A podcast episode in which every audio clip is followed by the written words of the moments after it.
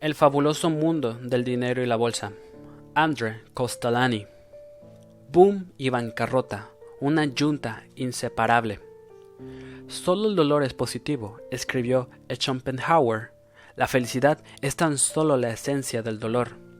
Eso significa que vivimos sumidos en una especie de inconsciencia de la que solo salimos cuando nos damos cuenta de que algo nos duele. Con las cosas en situación normal tendríamos que ser realmente felices. Esa idea de Schopenhauer, referida a la existencia en general, se puede aplicar a la bolsa de manera perfectamente exacta.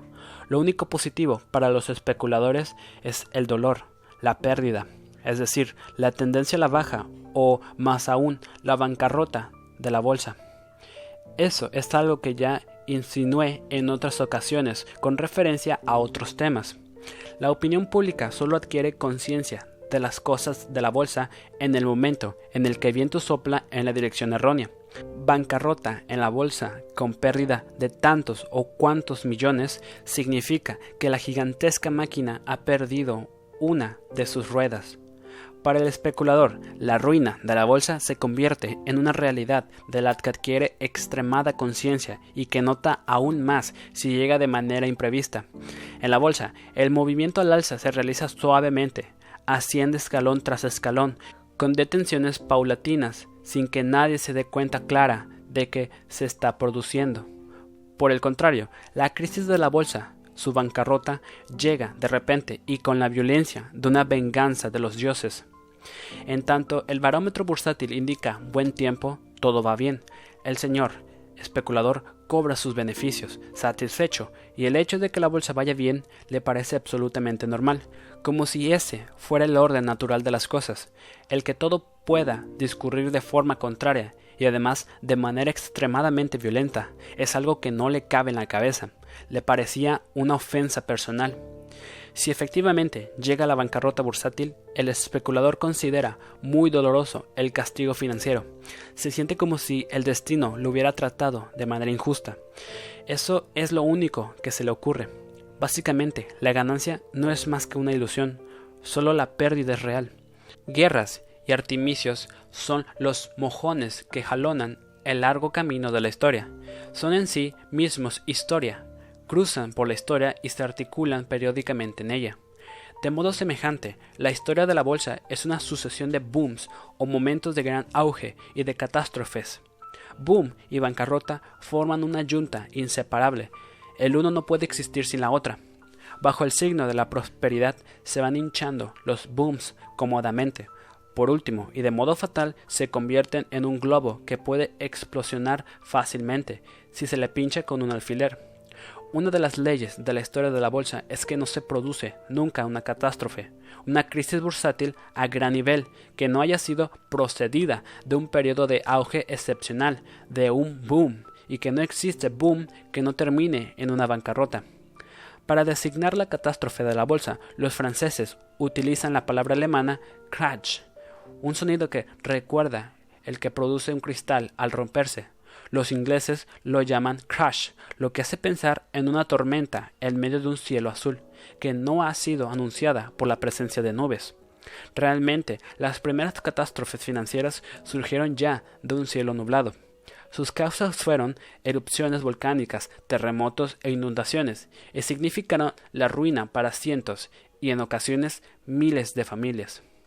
Más tarde se produjeron las primeras catástrofes financieras por culpa del hombre, cuando los bandidos atacaban y saqueaban una caravana que cruzaba el desierto, cuando los piratas se apoderaban de un buque con su cargamento y como consecuencia de ello se arruinaba un grupo de gente de dinero que lo había invertido en esa expedición.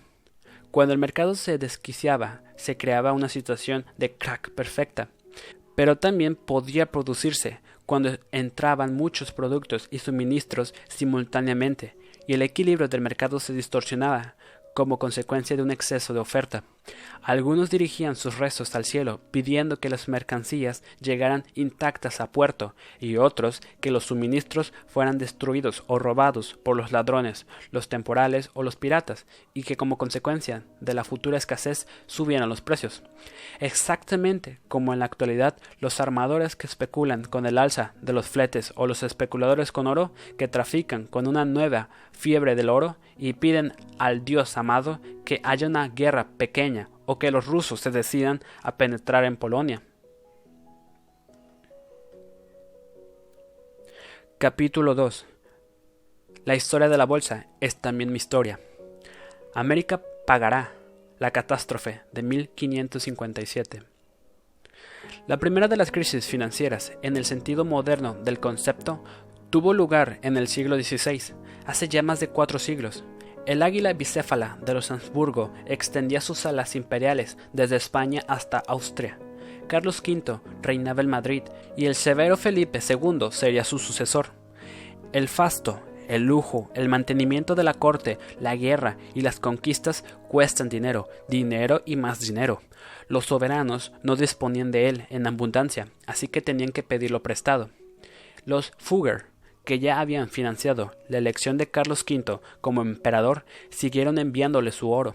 También consiguió un notable apoyo financiero de otros banqueros de Habsburgo y de Genova. La firma del emperador era la garantía de esos préstamos y sus valores se comercializaban y cotizaban en los mercados europeos. Los certificados de deuda del Sacro Imperio Romano circulaban en Brujas y en Veres, Genova o Luca. En Toulouse y en Lyon se comercializaban los certificados de deuda de la corona francesa, las llamadas cartas reales.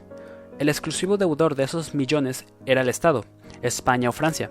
Una inflación de gigantescas proporciones que llevaba en sí el germen de la catástrofe estaba en curso. El negocio con las cartas reales se desarrolló de manera extraordinaria. La cifra de transacciones fue acelerada por los comerciantes y compradores que llegaron a abandonar sus negocios comerciales para trapichear con los certificados de deuda. Naturalmente, el Estado no desperdició la ocasión, motivos tenía para ello, de fomentar tal situación.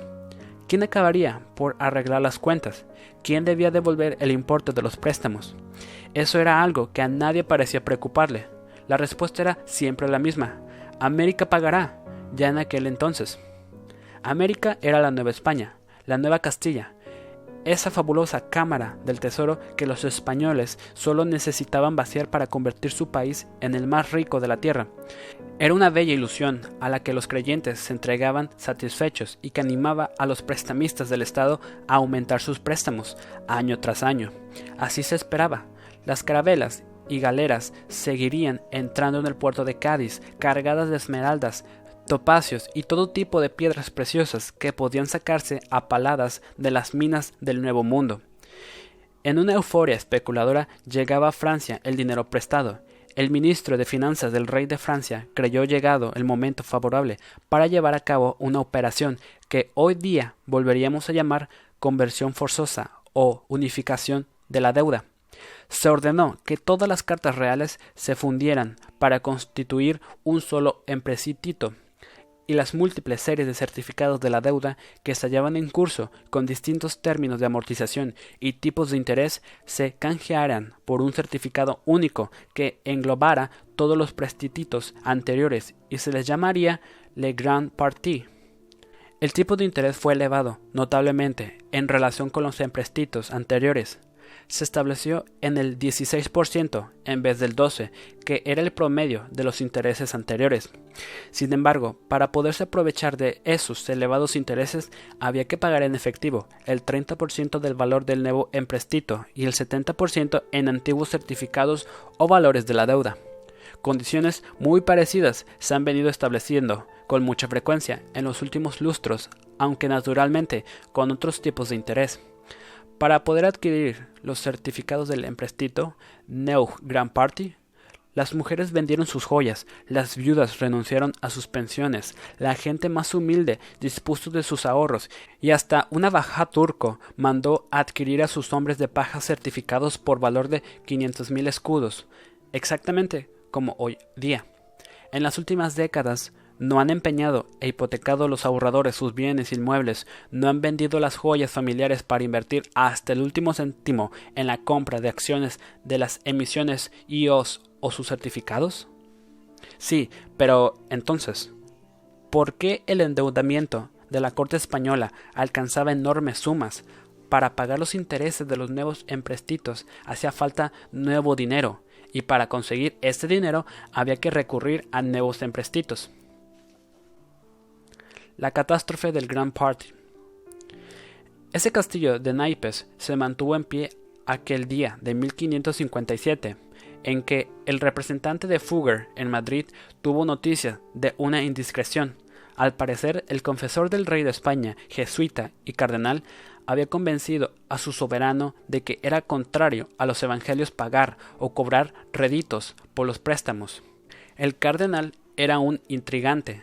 Los Fugger precavidos decidieron no facilitar nuevos créditos. Esto es lo que hoy podrá llamarse una insider information. Al mismo tiempo, en una taberna de Cádiz, un marino recién desembarcado comenzó a contar que venía de América y de lo que había visto allí, o mejor dicho, de lo que no había podido ver. No había montañas de diamantes, ni ríos cuyas aguas arrastraban piedras preciosas. Todo aquello no era más que castillos en el aire. Había, eso sí, todo tipo de frutos desconocidos y exóticos, viña tropical, mangos, etc., pero nada más que compensar el viaje. El rumor se extendió gracias a los periódicos que empezaban a aparecer, y así la noticia, muchas veces con seis meses de retraso, llegó a todos los rincones de Europa. Comenzó la carrera para amortizar los emprestitos. Los acreedores, víctimas del pánico, presentaron sus cuentas. Hoy se diría que el efectivo era negativo, como ocurrió los pasados años con Grand Co., IOS y otros fondos de inversiones. Los acreedores se vieron obligados a aceptar una moratoria, ya que en aquellos tiempos los mercados de efectos eran en cierto modo centrales de noticias. La crisis española pasó a Francia. La confianza había sufrido un rudo golpe que produjo una conmoción importante. A los problemas psicológicos se sumó un factor técnico, la falta de dinero. Los acreedores que no pudieron cobrar sus emprestitos españoles se dirigieron inútilmente a sus deudores. El rey francés Enrique II, que en su principio proclamó a los cuatro vientos la solvencia de su país, unos meses después tuvo que admitir que no podía pagar en absoluto, ni la deuda ni sus intereses. El rey lo paga todo, pero el rey lo coge también todo, dijo el pueblo leal de París. Esa fue la bancarrota del Grand Party, la catástrofe de 1557 es un hito en la historia de la bolsa y las finanzas. Señala un año turbio y muy confuso que siempre deberíamos recordar.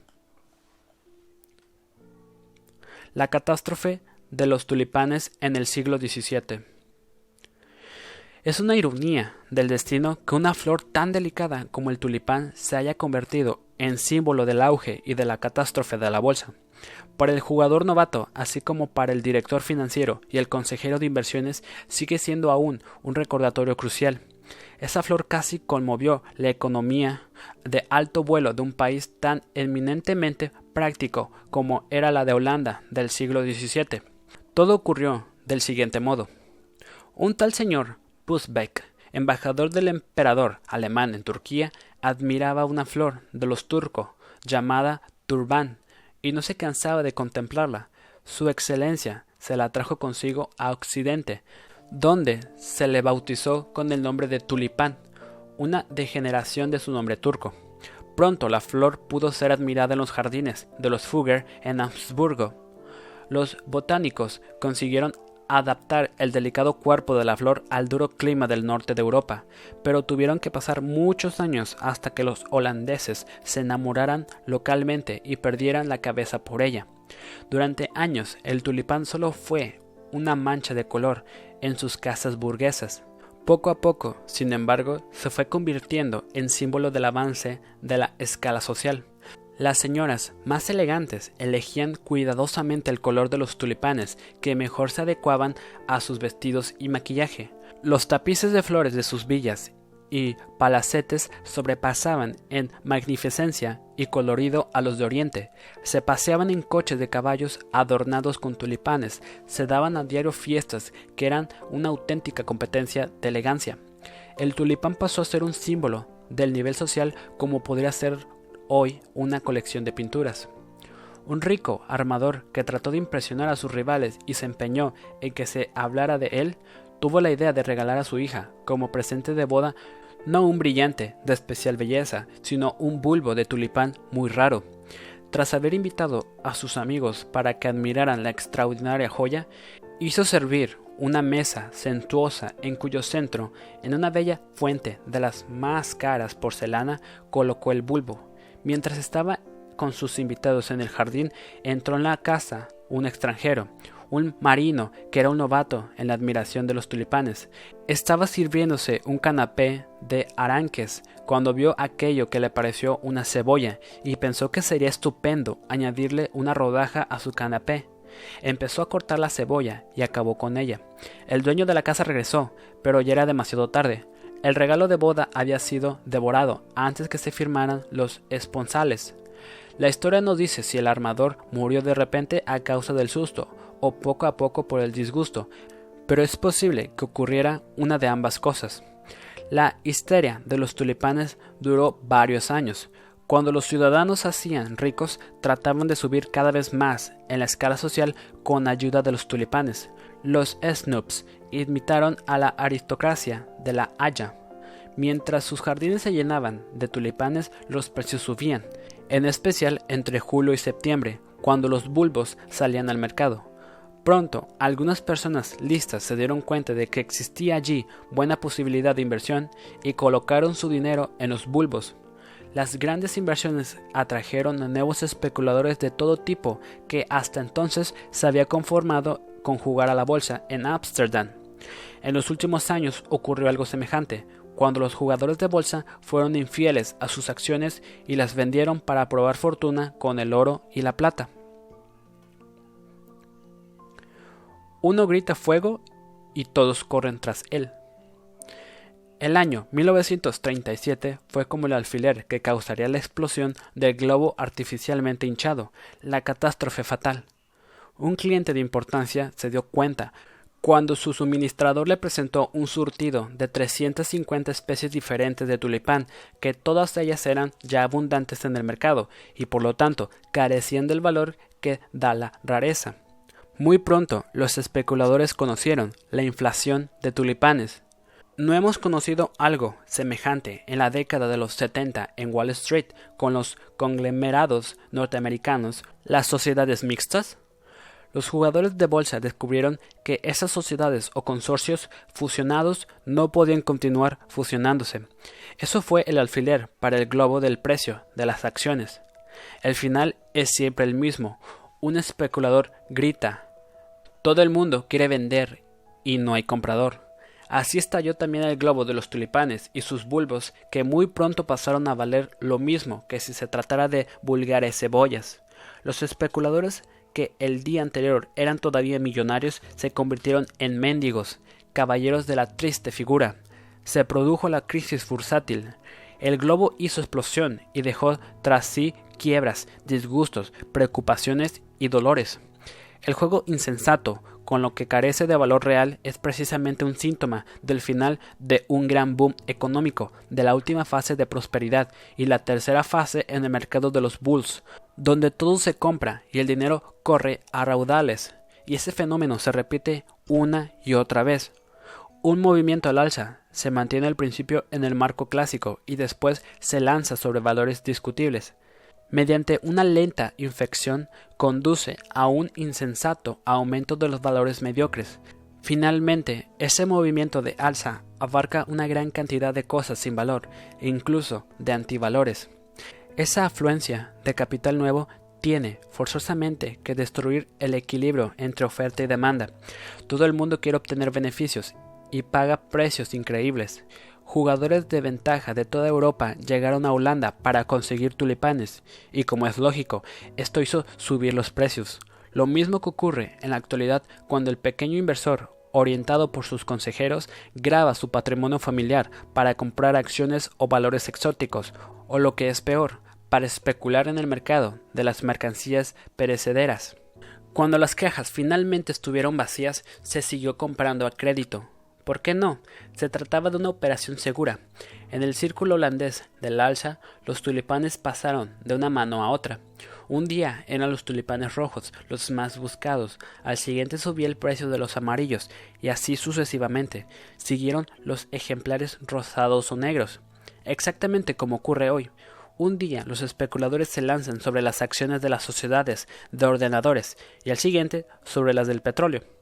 Así, el tulipán dejó de ser una flor para convertirse en un objeto de especulación, cada vez apareciendo en el mercado nuevas especies, nuevas emisiones de tulipanes, y así acabó por producirse la más peligrosa de las situaciones, la inflación en non-valeurs, que siempre es una etapa previa en el camino hacia la catástrofe de la bolsa. El pequeño ahorrador fue atraído por el brillo, cegador de los precios en continuo aumento, a un juego de bolsa realmente peligroso. Los precios no se alzaron gracias a un crecimiento real del valor de la cosa, sino gracias a una propaganda sin conciencia.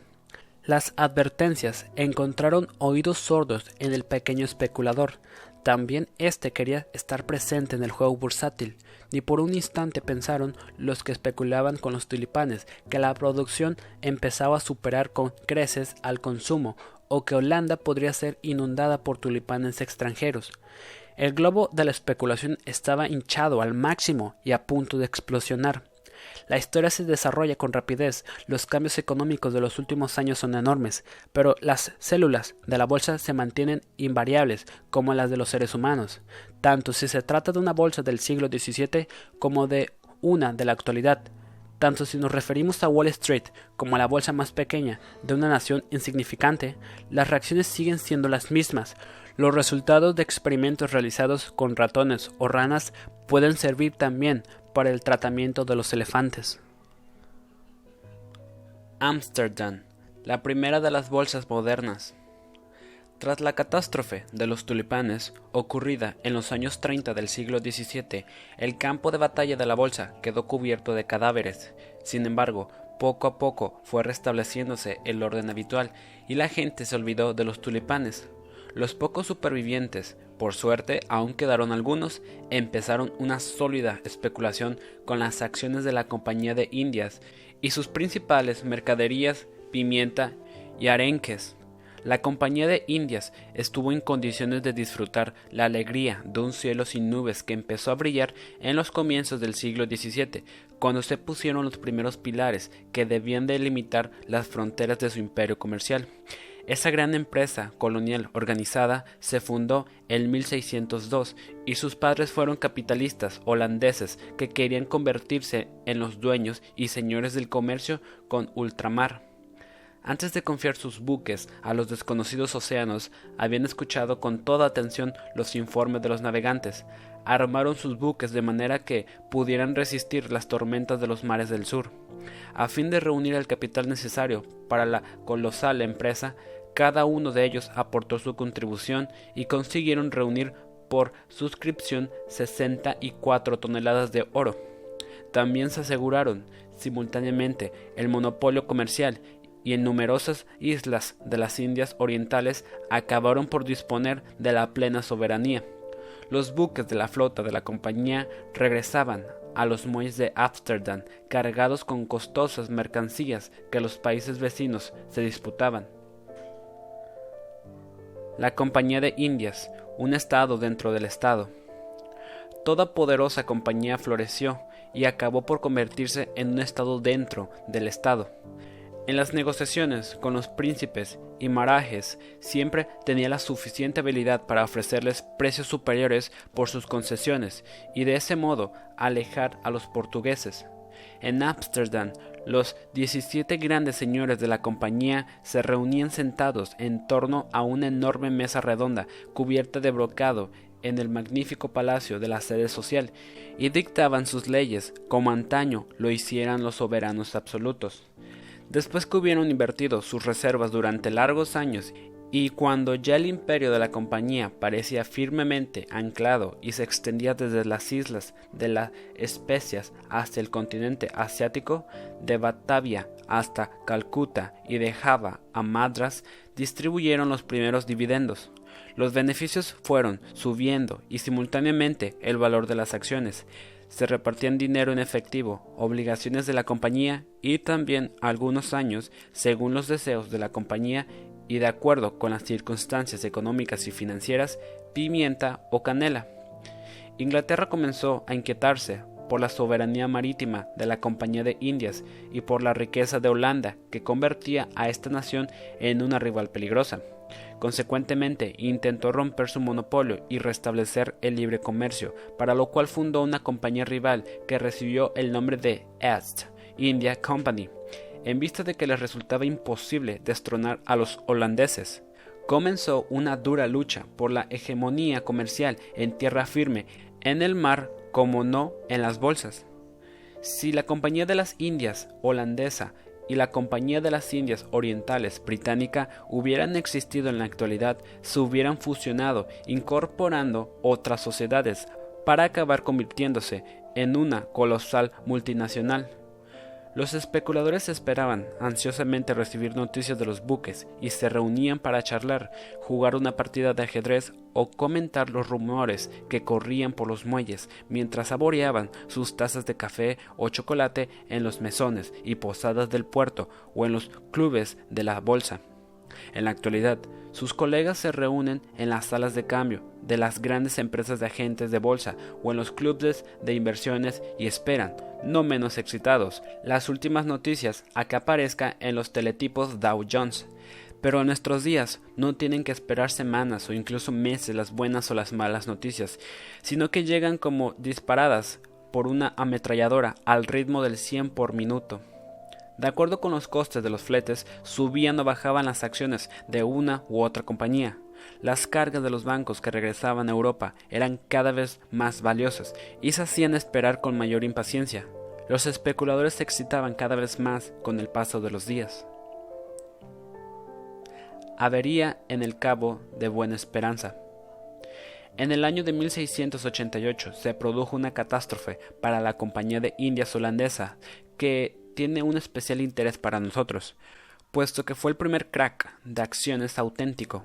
La compañía esperaba la llegada de una carga muy importante. La esperanza de unos buenos beneficios hizo subir las acciones, que alcanzaron un cambio récord, como hacía décadas que no se conocía. La especulación se lanzó a una lucha a vida y muerte en el campo de los negocios, tanto al contado como al crédito a corto plazo. En un principio empezaron a llegar todo tipo de noticias alarmantes.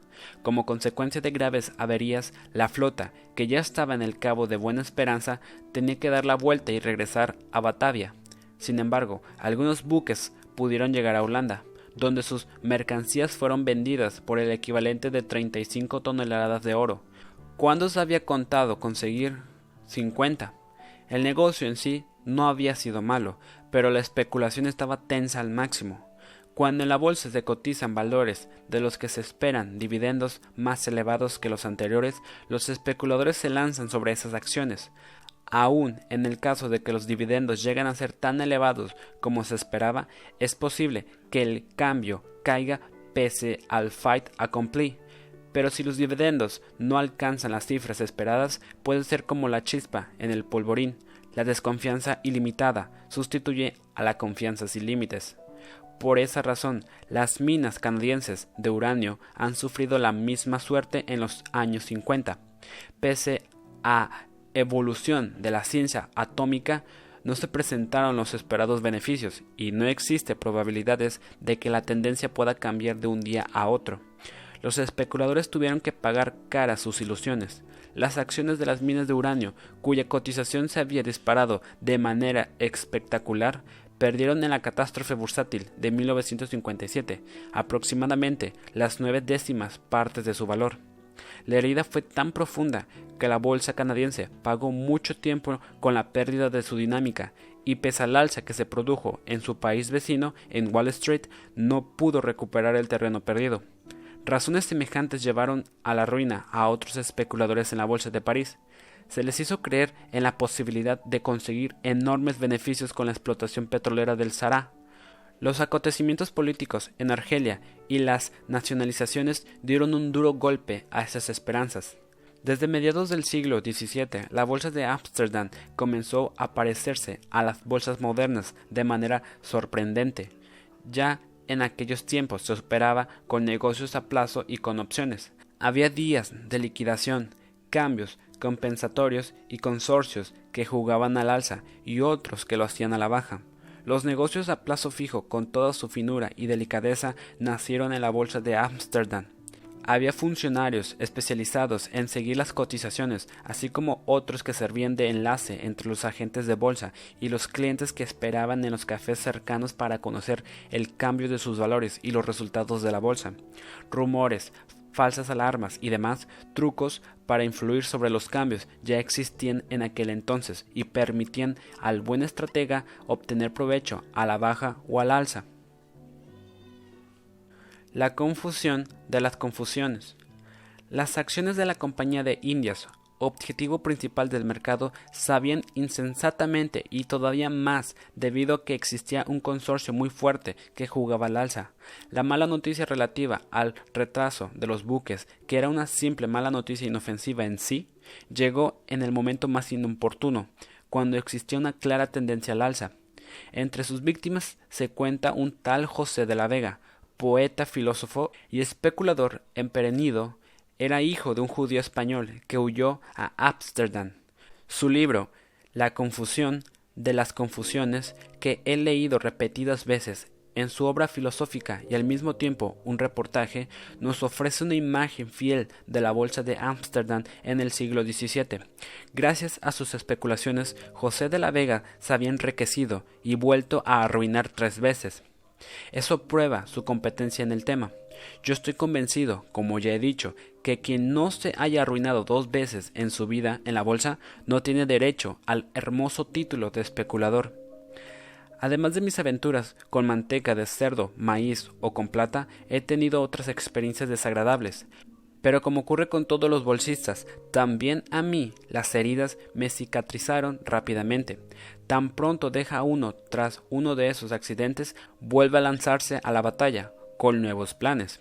Ilusiones, displecencia, optimismo, pesimismo, sorpresas o convencimiento, dinero o deudas componen en su conjunto el delicado mecanismo tan complicado de la especulación.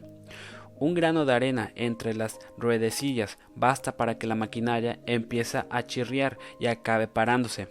Digamos, para resumir, que las esperanzas y las desilusiones forman el tejido de la historia de la bolsa. Ese es el esquema eterno de la especulación, por mucho que retrocedamos en el conocimiento de la bolsa. La Bolsa de Londres, centro neurológico de un imperio inconmensurable, no alterada por las catástrofes que tuvieron lugar en el continente europeo, Inglaterra gozaba de una sólida estabilidad financiera. Los ingleses consideraban opresivas las deudas de la corona, pero ciertamente resultaban poco significativas si se las compara con las de otras casas reales, como la española o la francesa. Por otra parte, Isabel I nunca engañó a sus acreedores, negando su firma. Consecuentemente, no se produjeron negocios especuladores con los emprestitos estatales. La especulación se dirigió, como en Holanda, a las acciones de las diversas compañías comerciales. En aquel entonces no existía en Londres un edificio propio y exclusivo para la bolsa, pero sí toda una calle, la de los Lombardos, que desde el medievo fue refugio de los italianos o la avenida de los cambios en el corazón de la City. En el año 1567, el canciller del Tesoro de la reina Isabel I, Sir Thomas Gresham, presentó un informe muy pesimista sobre la bolsa de Amberes. Las guerras de religión obscurecieron el horizonte y el aparato financiero de los Países Bajos estaba en peligro y en desorden. Inglaterra, ciertamente, es una isla, pero no por eso podía considerarse totalmente a salvo, puesto que dependía de otras naciones. El principio del Royal Exchange. Se necesitaba una bolsa propia para proteger el reino. y no pasó mucho tiempo sin que se alcanzaran los muros grises del Royal Exchange en la City, en la esquina con la Threadneedle Street, la famosa calle donde más tarde habría de tener su sede el Banco de Inglaterra. Había visto las cosas claras. No puede existir una economía liberal de mercado sin un mercado financiero organizado y regulado, es decir, una bolsa. Gracias al Royal Exchange, los grandes capitalistas podían colocar su dinero en emprestitos o deuda del Estado o reconvertir estos en dinero cuando lo necesitaban. Desde la fundación del Royal Exchange, la Bolsa de Londres pasó a ser el centro neurológico de un imperio inconmensurable. Incluso es posible que sin ella el imperio no hubiera llegado a existir.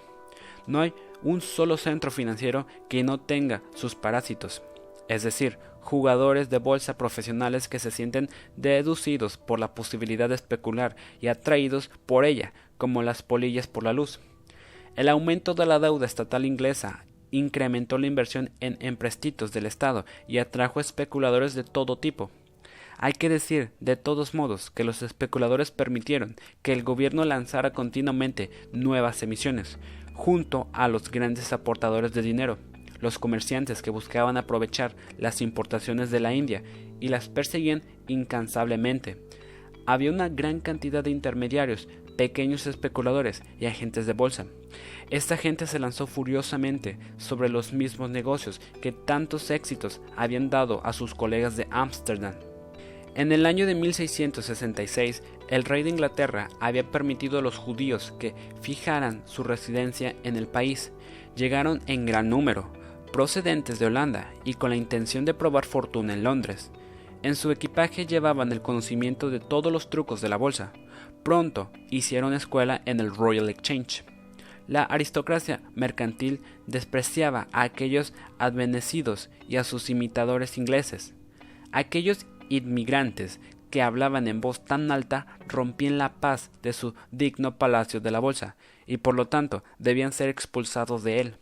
Por esa razón el Parlamento aprobó una ley contra ellos, para escapar a las dificultades ahora incluso legales, los agentes, intermediarios y especuladores abandonaron el recinto del Royal Exchange y se refugiaron en los acogedores cafés de las cercanías. Allí florecían los negocios y fue en aumento la diversidad de las capas sociales que se interesaban en los efectos bursátiles.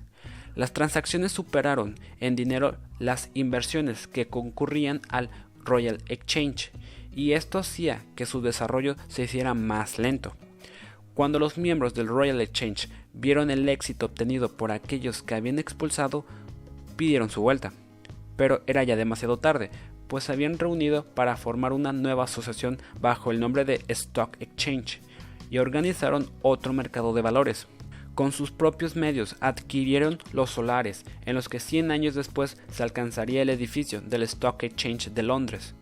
El éxito provocó la envidia y proliferaron los panfletos, libelos y caricaturas en los cuales se representaba a los agentes de bolsa y a los especuladores como aves de rapiña que por satisfacer su desmedida ambición provocaban la ruina y la miseria de sus semejantes.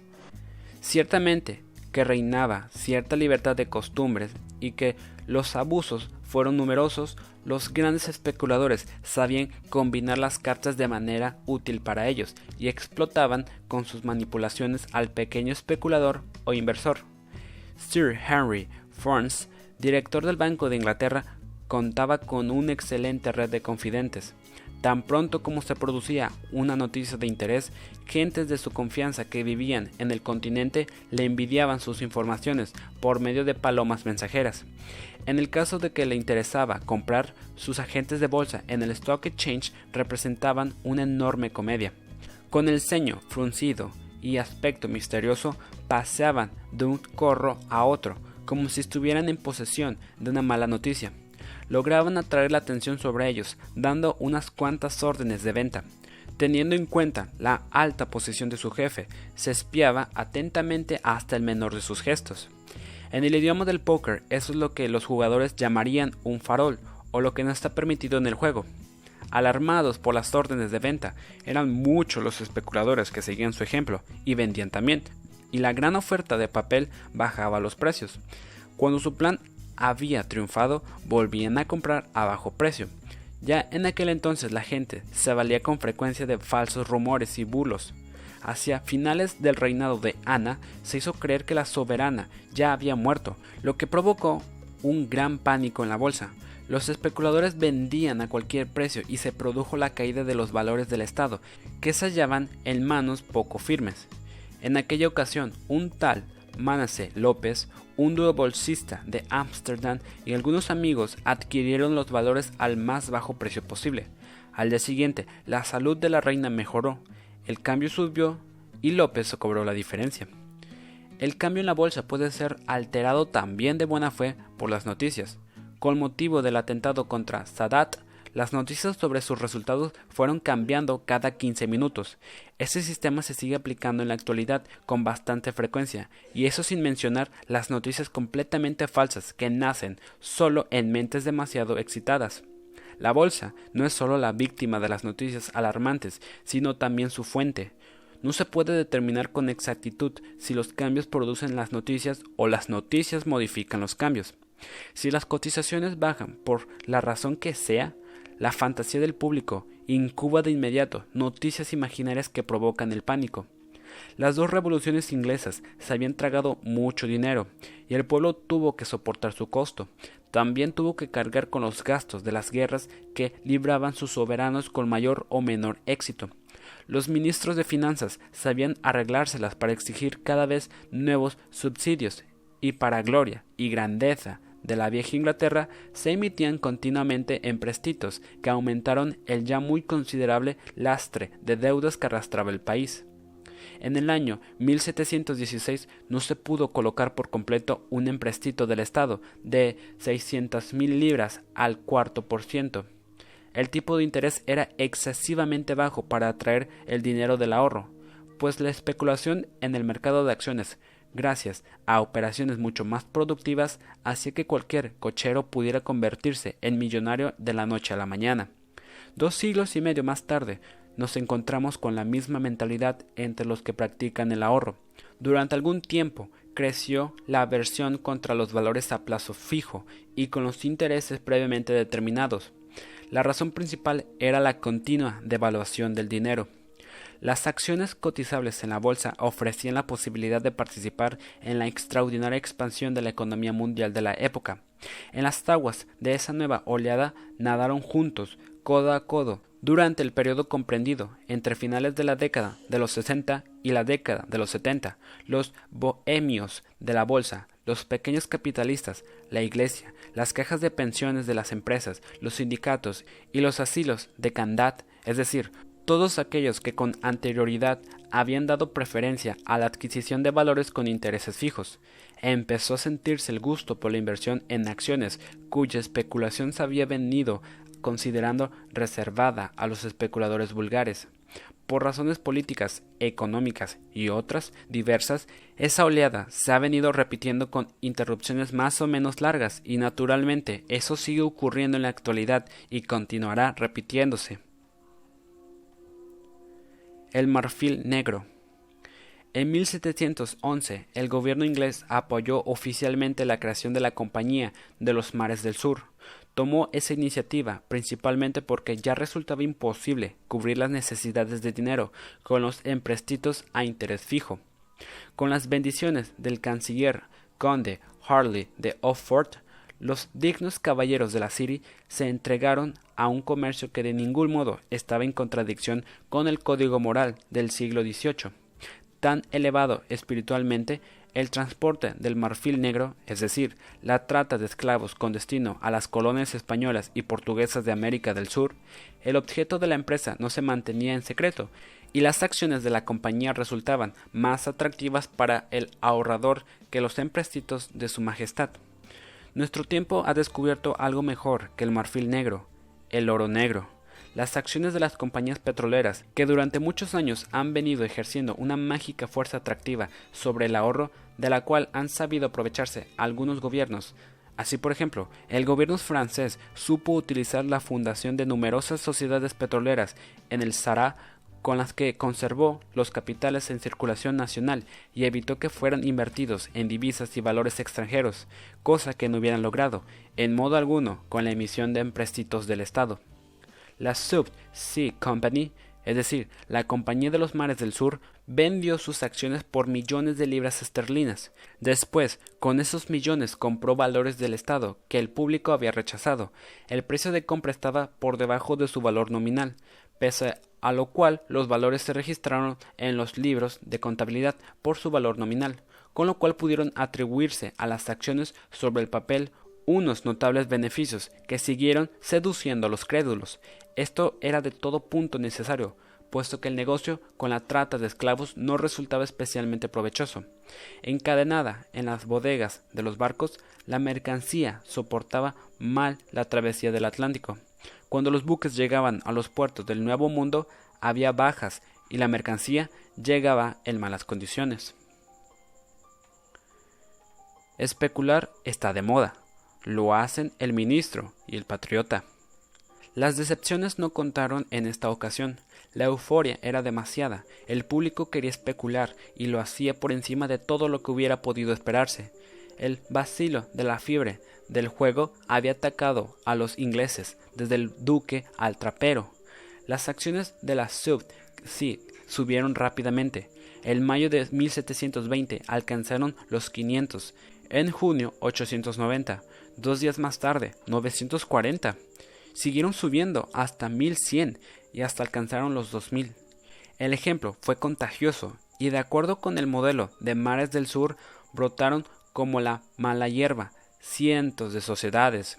Surgieron pseudoempresas que emprendían los más ridículos negocios, el tráfico de caballos, el transporte de los despojos de las costas irlandesas, la mejora de las casas en todas las islas británicas, la fabricación de ruedas para el Perpetuum Mobile, así como otras grandiosas empresas en las cuales sus fundadores se olvidaban simplemente de indicar el objetivo del negocio.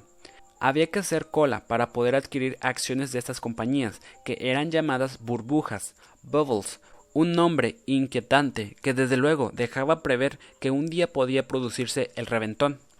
Los siguientes versos pueden aclarar el estado de ánimo que reinaba en esos días. El especular está de moda, lo hace el ministro y el patriota. En la corte lo hace la condesa, lo hace la criada y la doncella, todos están poseídos por la inversión.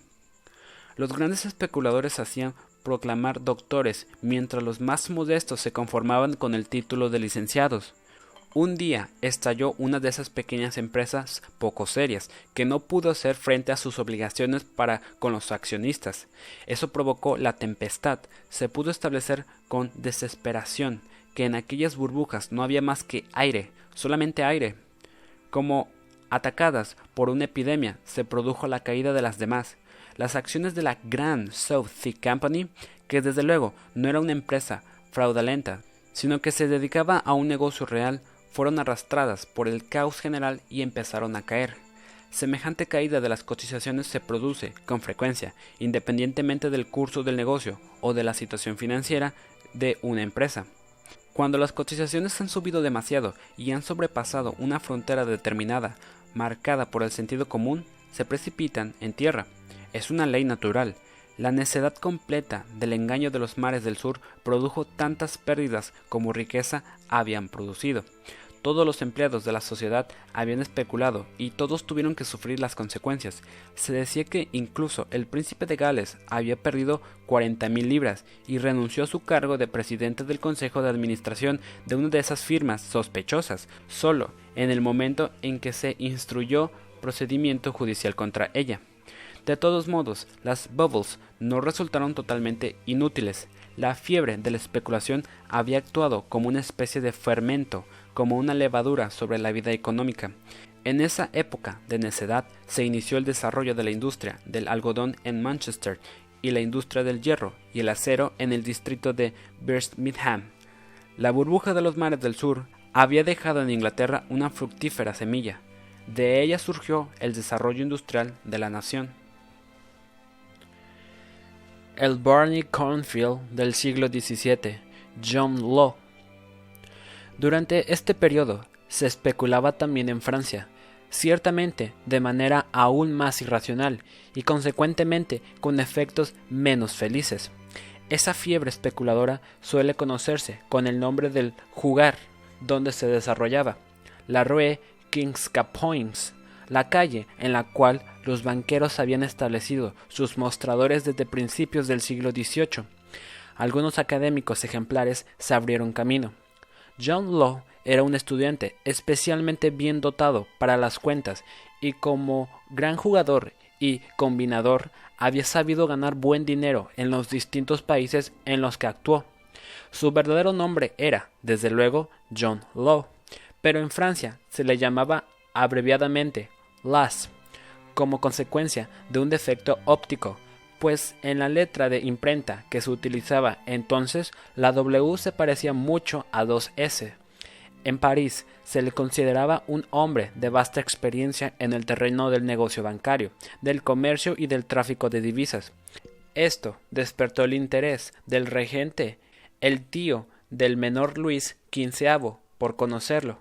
Las cajas del Estado francés estaban vacías, y aquel avispado y amable escocés, del que las damas de la corte decían que era más guapo de lo que podía permitírsele a un hombre, quizá podría ayudar a llenarlas. El regente y el escocés se hicieron los mejores amigos, después de que, por medio de un decreto real, John Law recibiera plenos poderes para la emisión de valores de la deuda. Fundó el Banco Nacional, primer banco francés en sentido moderno. Seguidamente, John Law se dedicó a la alta finanza y creó la Sociedad de Mississippi, que debía ocuparse de la colonización de Louisiana, del comercio de esa región y de la explotación de los tesoros del subsuelo.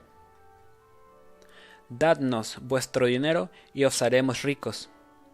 Junto a sus teóricas cualidades como financiero, John Law era un destacado psicólogo que sabía despertar el deseo de ganar dinero.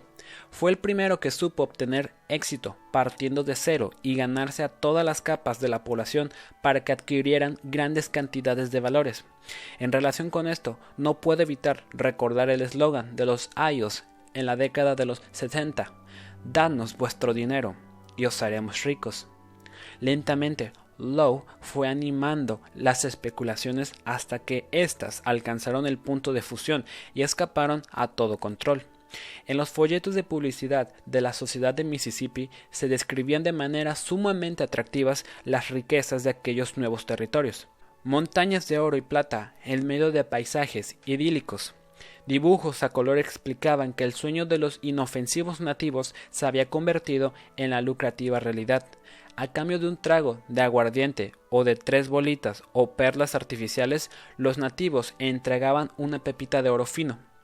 Esa campaña propagandística magistralmente dirigida condujo una fuerte corriente de dinero a la rue de Quincampoix. La compañía fue emitiendo nuevas acciones, alimentando cuidadosa y continuamente la esperanza en el alza. Las plazas en la diligencia a París, donde se podían comprar las acciones del señor Law, estaban reservadas con meses de anticipación. Un pequeño jorobado ganó una fortuna prestando su joroba como pupitre para que se firmara la compra de acciones.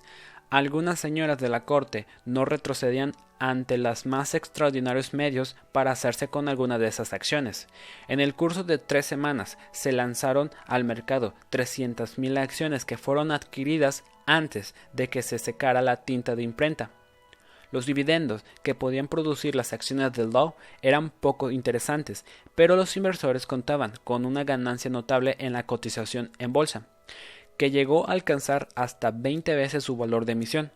En diciembre de 1719 se batió el récord. Las acciones alcanzaron una cotización de 18.000 libras, lo que correspondía a 36 veces su valor nominal. Toda Europa tenía los ojos prestos en ese excitante juego. En conferencias científicas se discutía el sistema de Law, que acabó por disolverse en la nada antes de que se llegara al final de las consideraciones. Bastaba con tomar un lápiz para calcular los dividendos y hacerse la pregunta de si existía la menor posibilidad de conseguir tales dividendos o de que existieran beneficios anuales. Pánico en la Rue de Quincapoix. Aquí y allá se realizaron algunas ventas y seguidamente comenzó el desplome. Pese a sus desesperados esfuerzos, Lowe no logró contener el pánico. Las acciones cayeron lenta, pero inconteniblemente. En octubre de 1720, el precio de las acciones en las 18.000 libras se hizo insostenible. Nadie compraba y descendió a las 40 libras. De nuevo, había colas durante todo el día en la Rue Quincapoix, pero ahora porque la gente quería recuperar su dinero.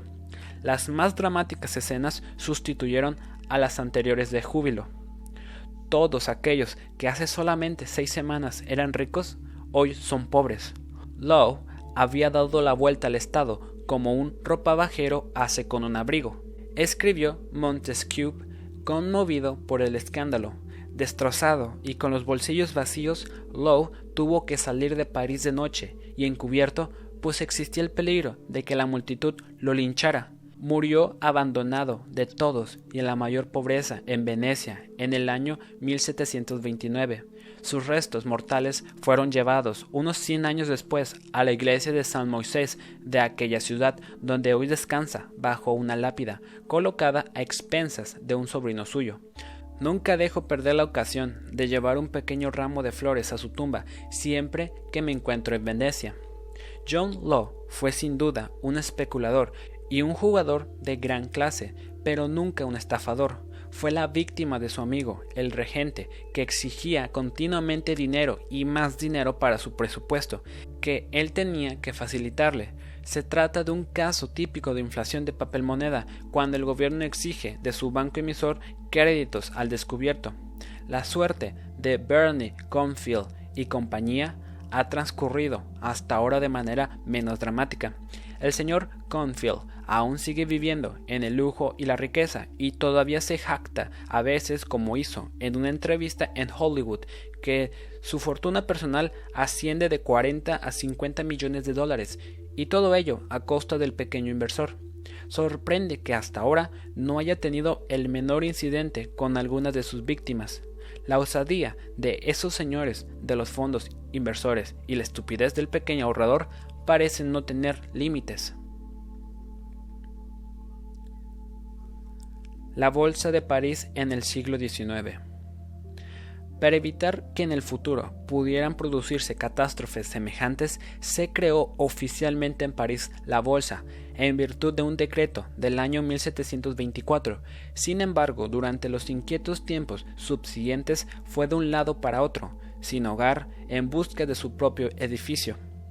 Los negocios financieros quedaron prohibidos en la Rue de Quincapoix, evitada por todos como la peste, e incluso se montó un servicio de guardia a tal objeto. En la plaza de Louis Le Grand, en la actualidad Plaza Vendôme, los negocios tuvieron que interrumpirse porque el ruido de los bolsistas molestaba al canciller Awesewa que vivía allí. La bolsa, sin hogar, se refugió en los jardines del hotel de Soins-Soins, donde hoy se aloja la bolsa de mercancías. El propietario del solar cedió el alquiler a alto precio, unas cien barracas de madera para que acogieran a los agentes de bolsa que se apretaban allí como sardinas en lata. Los negocios se prolongaban desde las siete de la mañana hasta las siete de la tarde y pronto fueron tan activos que un decreto real acabó prohibiéndolos. Fue esa la primera vez que se empleó la palabra bourse de manera oficial. El palacio Mazarín en la actualidad, sede de la Biblioteca Nacional, fue la siguiente etapa en este continuado ir de un lado para otro. Las gigantescas salas y galerías ofrecieron a los agentes de bolsa y a los especuladores un alojamiento mucho más amplio, pero fue solo en el año de 1826 cuando se levantó el actual edificio de la bolsa, un templo griego con un pórtico de columnas del mismo color que los viejos tejados de cobre de París y fue diseñado por el famoso arquitecto Bront Niart. Los gigantescos escándalos bursátiles de la South Sea Bubble y de la Compañía del Mississippi seguían en el recuerdo de todos y siguieron influyendo en las circunstancias durante mucho tiempo. La consecuencia fue una profunda aversión contra las actividades especuladoras y contra las acciones que debía seguir propagándose casi medio siglo más. Hacia la primera revolución industrial. Las guerras napoleónicas dieron al Stock Exchange de Londres un nuevo brillo debido principalmente a la iniciativa de los Rothschild los banqueros semioficiales del gobierno inglés que negociaron allí los numerosos emprestitos necesarios para la financiación de las campañas bélicas. Gracias a ello, los Rothschild se hicieron con un nombre durante el siglo XIX, pues fueron los primeros que dirigieron la negociación de los valores del Estado británico en primer lugar, y después de todos los países. Por esa razón pasaron a ser conocidos como los banqueros de los reyes y los reyes de tos banqueros. La especulación tenía su objeto preferido. Estaba influida por los gustos de la época y del día, y también por los acontecimientos políticos. La colonización de la Louisiana fue el motor que puso en marcha la especulación con las acciones de la Compañía del Mississippi. La disolución del imperio colonial en América en el primer cuarto del siglo XIX desató en la Bolsa de Londres una nueva fiebre especuladora. El canto de sirena de las piedras y los metales preciosos. Cada una de las antiguas colonias españolas tuvo que hacer su aprendizaje de la libertad.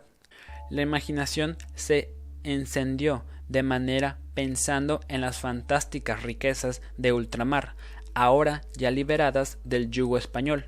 Una vez más, la gente se dejó seducir por los cantos de sirena de las piedras y los metales preciosos. Entre estos se contaban la plata, el cobre y el estaño. Numerosos mercadets que sirvieron de ejemplo a Balzac para sus jugadores de bolsa aparecieron por doquier. Con la ayuda de sociedades anónimas debían encauzar hacia la bolsa las nuevas fuentes de riqueza, sociedades mineras en Chile, pescaderías de perlas en Colombia, minas de plata en Perú, minas de cobre en México. El toque exótico de aquellas empresas atrajo miles de crédulos. Sus grandes esperanzas terminarían una vez más en los mayores desengaños. Hace unos años se desató una fiebre especuladora similar en relación con las bolsas de Canadá, Australia, Singapur y Hong Kong por parte de los ahorradores y jugadores de bolsa europeos. Prospectos lujosos y numerosas confidencias atrajeron al público, pero también fueron numerosos los desencantos, pese a que los tesoros del subsuelo existen y ofrecen a los empresarios aventureros grandes oportunidades.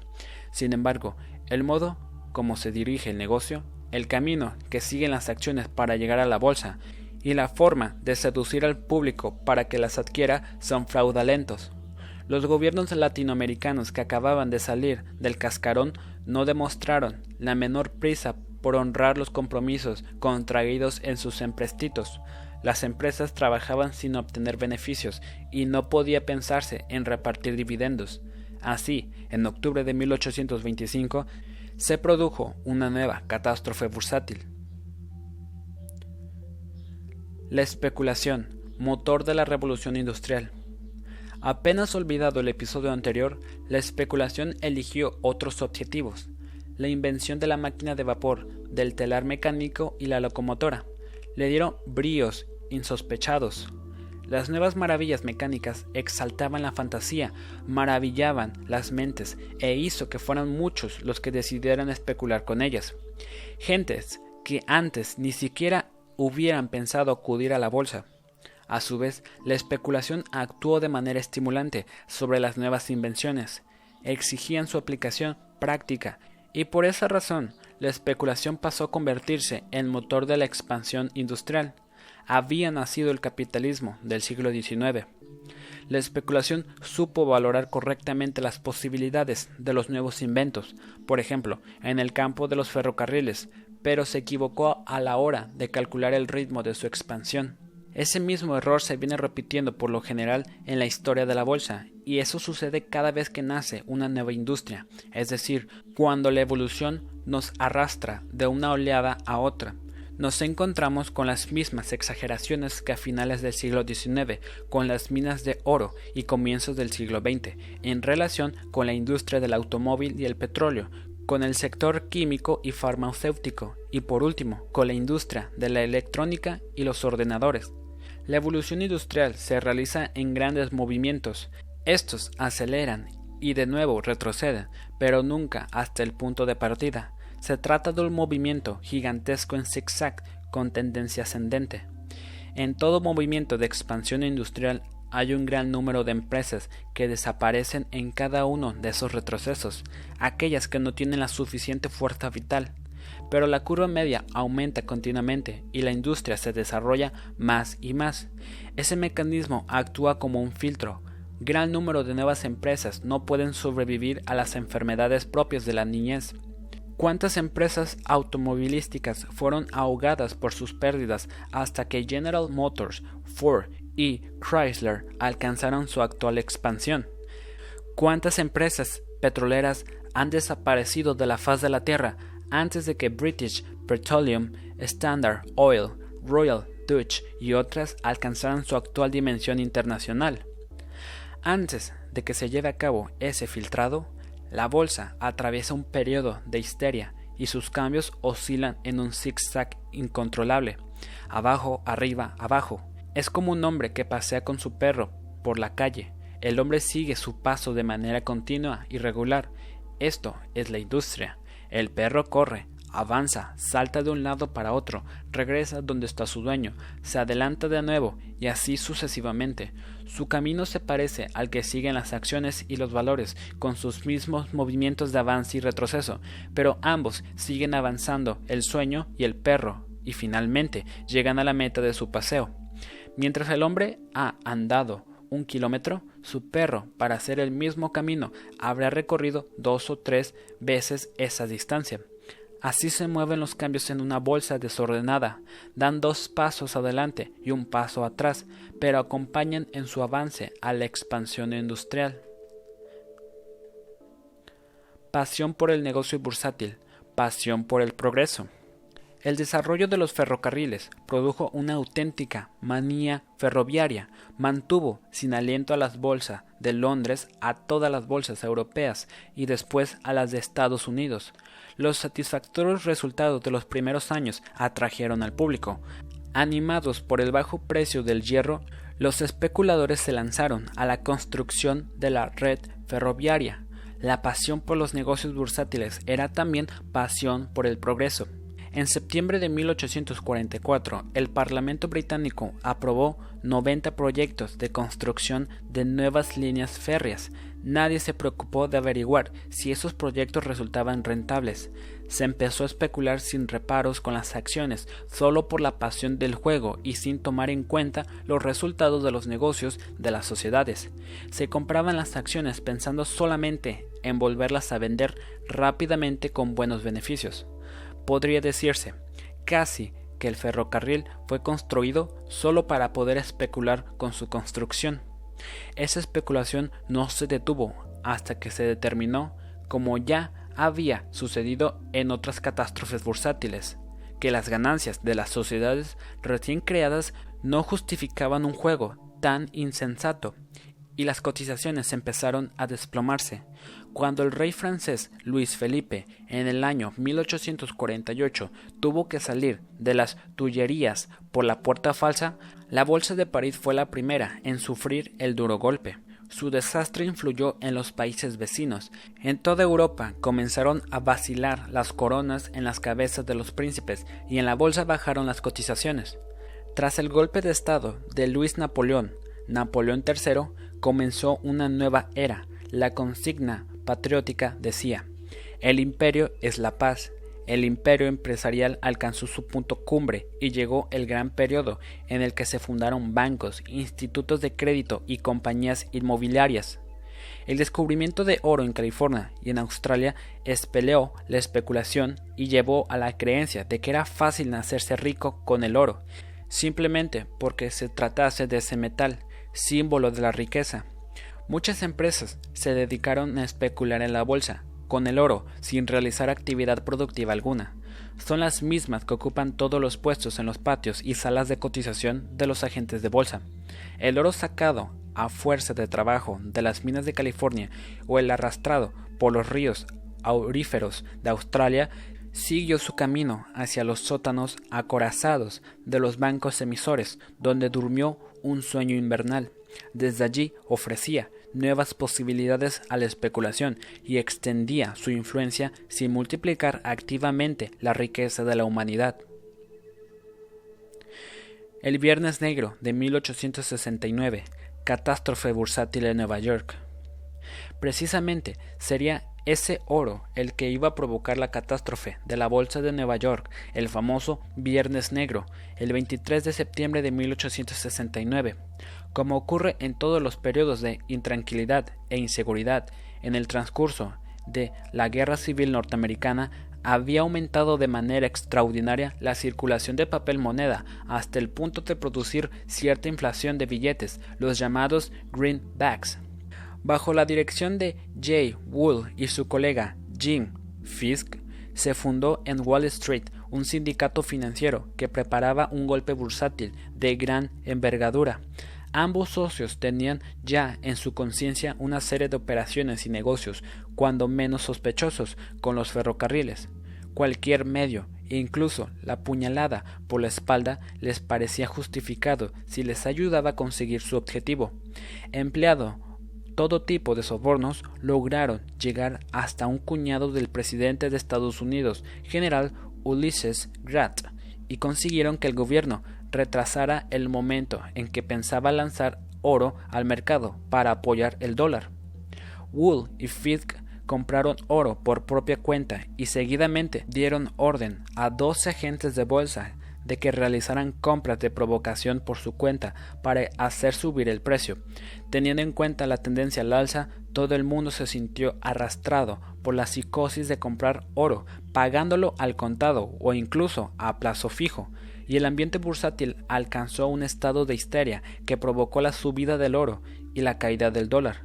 Esa histeria del precio del oro, en paralelo con el curso del dólar, la hemos vivido repetidas veces en los últimos 10 años.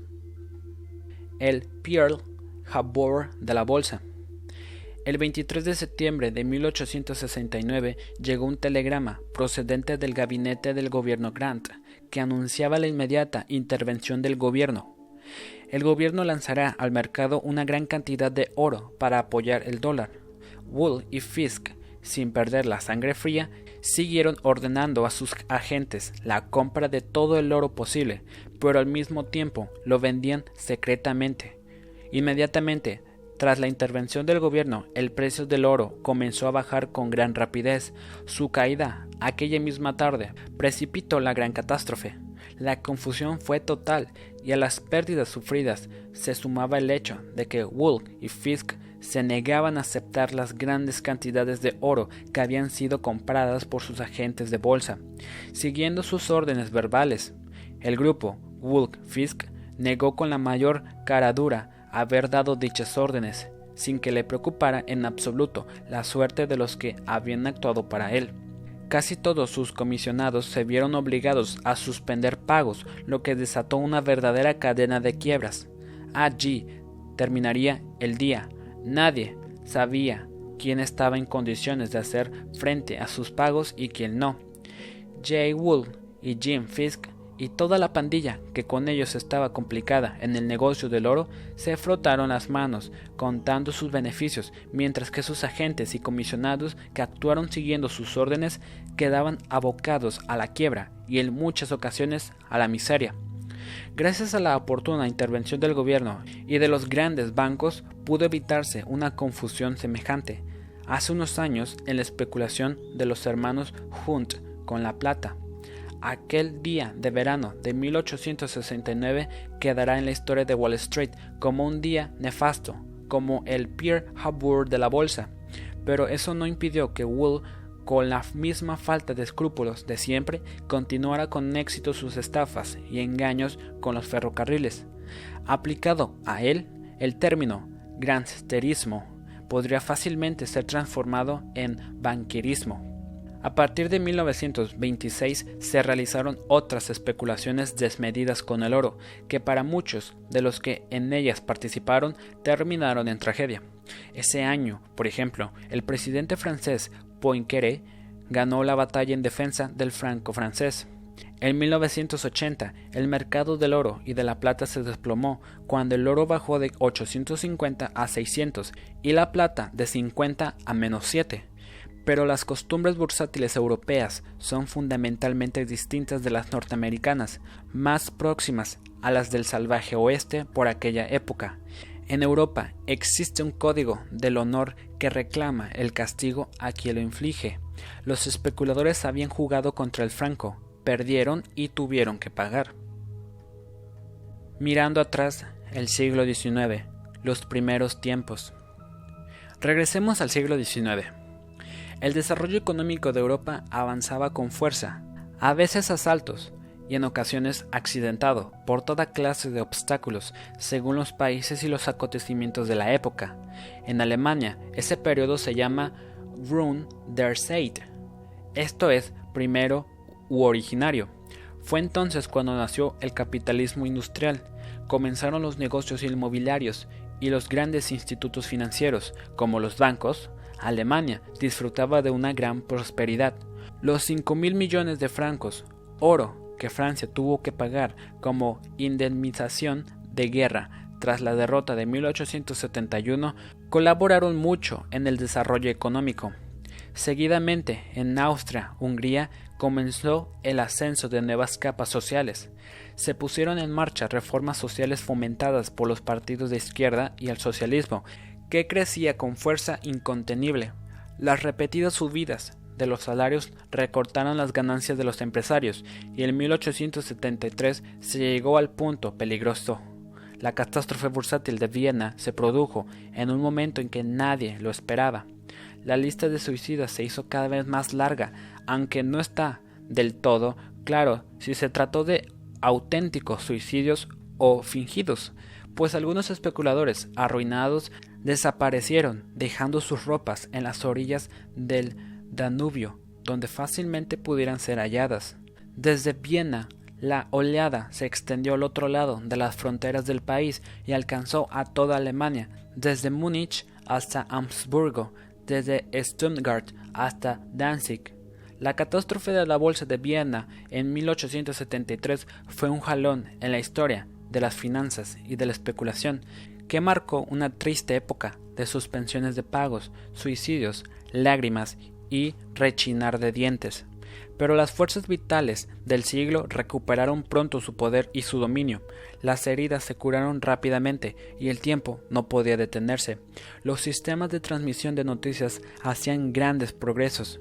Los buques de vapor, los ferrocarriles y los cables submarinos tejieron una tupida red por todo el mundo, que cada vez se iba haciendo más densa. Gracias al canal de Suez, Oriente se aproximó a Europa. La Cámara del Tesoro de la Reina de Sabá. Hacia finales del siglo XIX, un siglo en el que tantas cosas habían sucedido, la humanidad pudo creer que había realizado su sueño, dar con el dorado. Nadie sabe quién fue el primero que descubrió una mina de oro en el Transvaal, pero la gente llegó a creer que se había hallado la cámara del tesoro de la reina de Sabá.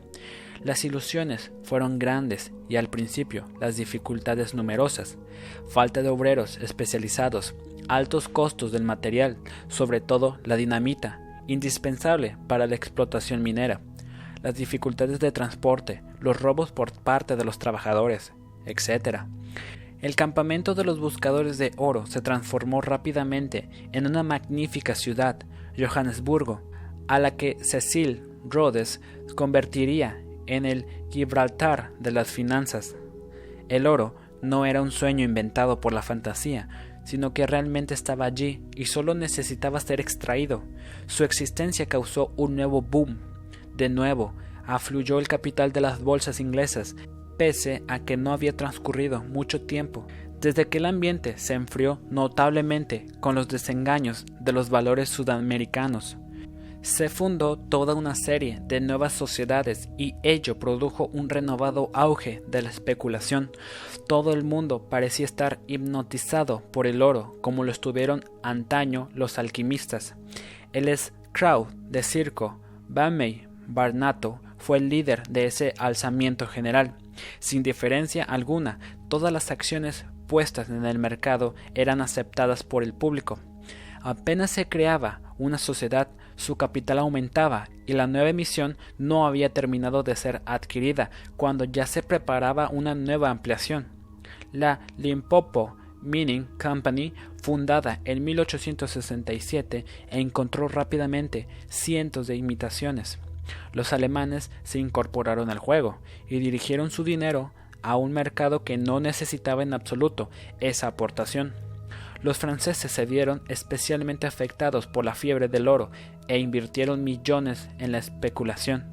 El ahorrador francés siempre se mostró bien dispuesto a apoyar con su capital la búsqueda de los tesoros del subsuelo, tanto si se trataba de las minas de oro de Witwatersrand en el Transvaal, como los yacimientos del cobre de Rhodesia y de España, los yacimientos petrolíferos de todo el mundo o las minas de uranio. En aquel entonces se trataba de oro que en Francia ha venido siendo considerado desde siempre como un fetiche. Se cuentan distintas anécdotas. El banquero londinense Bate le envió a su madre, que residía en Habsburgo, un pequeño paquete cerrado y lacrado que contenía acciones. En la carta que lo acompañaba, la informaba, instándola a mantener el secreto más estricto, que las acciones pronto decuplicarían su valor, pero que en ninguna circunstancia debería abrir el paquete en tanto no se lo advirtiera. El banquero contaba con la curiosidad femenina y con la bondad de su padre. Esta no pudo contenerse y abrió el paquete, y mientras tomaban el té confió solo a sus mejores amigas la historia del envío de su hijo. Ellas a su vez se apresuraron a repetir la historia a sus mejores amigas. Naturalmente la ciudad entera conoció la información confidencial que el banquero le había transmitido a su madre. Unos días más tarde, medio Habsburgo compraba en Londres las acciones de las que antes el banquero no había podido desprenderse a ningún precio. La fiebre especuladora alcanzó su cenit en 1895. Las cotizaciones cayeron fuera de todo control. Las acciones del Coronation Syndicate subieron de 10 a 2 mil libras en el transcurso de pocas semanas, y eso que no se trataba siquiera de una sociedad minera. Las actividades del Coronation Syndicate consistían en apoyar a otras empresas y financiarlas. Las sociedades financieras se habían desatado de todo ese vórtice. Ya no estaban interesadas en absoluto en mantener orden en el mercado, puesto que ya habían colocado todas sus emisiones de papel. El viento se lleva un sueño. El edificio estaba mal construido, que la más débil brisa bastaba para derrumbarlo. El motivo pasó inadvertido y apenas nadie se dio cuenta de lo que ocurría. ¿Cuál fue la razón? Tal vez los desalentadores resultados de las prospecciones de alguna compañía o la interrupción de los trabajos de otra o quizá dificultades políticas. En el fondo, los motivos son indiferentes, pues hubieran acabado por producirse en cualquier circunstancia, puesto que el mercado había entrado en la tercera fase del movimiento al alza. Cualquier acontecimiento bastaría para asentar el golpe mortal. Las acciones perdieron el 90% de su valor y desaparecieron incontables empresas. Pero muchas sociedades superaron esa situación y procuraron a sus accionistas sorpresas agradables. Desde hace más o menos un siglo vienen pagando regularmente considerables dividendos, han dado con nuevos yacimientos y han incorporado nuevos territorios que seguir explotando. La especulación con las minas de oro de África del Sur resurge de vez en cuando gracias a la historia del oro y a las perspectivas inflacionistas. En la década 1970-1980 tuvo una actuación muy peculiar. La especulación con las acciones de las minas de oro de todos modos resultaba más interesante que la del propio metal. Mis aventuras al respecto ya las he relatado con anterioridad la fundación del Sistema Federal de Reserva. A finales del siglo XIX, el ritmo del desarrollo económico de Europa se hizo un poco más lento, mientras el de los Estados Unidos seguía a toda marcha. En aquella nación reinaba una prosperidad fantástica. Los gigantescos trusts se enfrascaban en una lucha a muerte y una loca especulación mantenía sin aliento a Wall Street. El mercado se estaba viendo perturbado por algunos malhechores ricos, dijo el presidente Roosevelt. En aquel entonces no existía un sistema bancario realmente efectivo para mantener el jaque al mercado monetario. Todos los medios financieros disponibles habían sido absorbidos por la especulación. Se tenía en cuenta el tipo de interés, puesto que mientras que el alza subsistiera, era más sencillo multiplicar la inversión por tres o por cuatro. Esa situación significaba un obstáculo para el progreso económico, pues ni el comercio ni la industria podían disponer del capital necesario que se tragaba Wall Street. Cuando un periodista le preguntó al anciano John Piermont Morgan cuánto duraría el alza, le dio la siguiente respuesta. No lo sé, joven, pero cuando la gente haya reconocido que no se puede especular con el dinero al 125% anual, entonces todo se vendrá abajo. La respuesta de Morgan golpeó como un rayo. La gente que la víspera no había gastado un momento pensando en los intereses que le costaba la especulación, tomó una pluma y empezó a hacer sus números y como ocurre siempre, también en aquella ocasión todos los implicados quisieron salir por la misma puerta y al mismo tiempo. En primer lugar, la gente empezó a vender sus acciones cargadas con deudas a los bancos, siguieron aquellas que ya estaban totalmente pagadas y descansaban en sus cajas fuertes, y después llegaron quienes se desprendían de ellas a cualquier precio. Gracias a las manipulaciones de Morgan, que supo hacer que el mercado tuviera liquidez en el momento oportuno, se evitó que Wall Street se hundiera definitivamente. La crisis de la bolsa tuvo además una consecuencia importante. La fundación del Sistema Federal de Reserva consistía en una red de bancos centrales o emisores que a partir de entonces han colaborado para contener las pequeñas crisis y superar las dificultades del periodo de transición que siguió a la Primera Guerra Mundial. A partir de entonces, la historia de Wall Street transcurrió sin grandes sobresaltos, hasta que se produjo otro hito memorable, y esta ocasión trágico. 1929.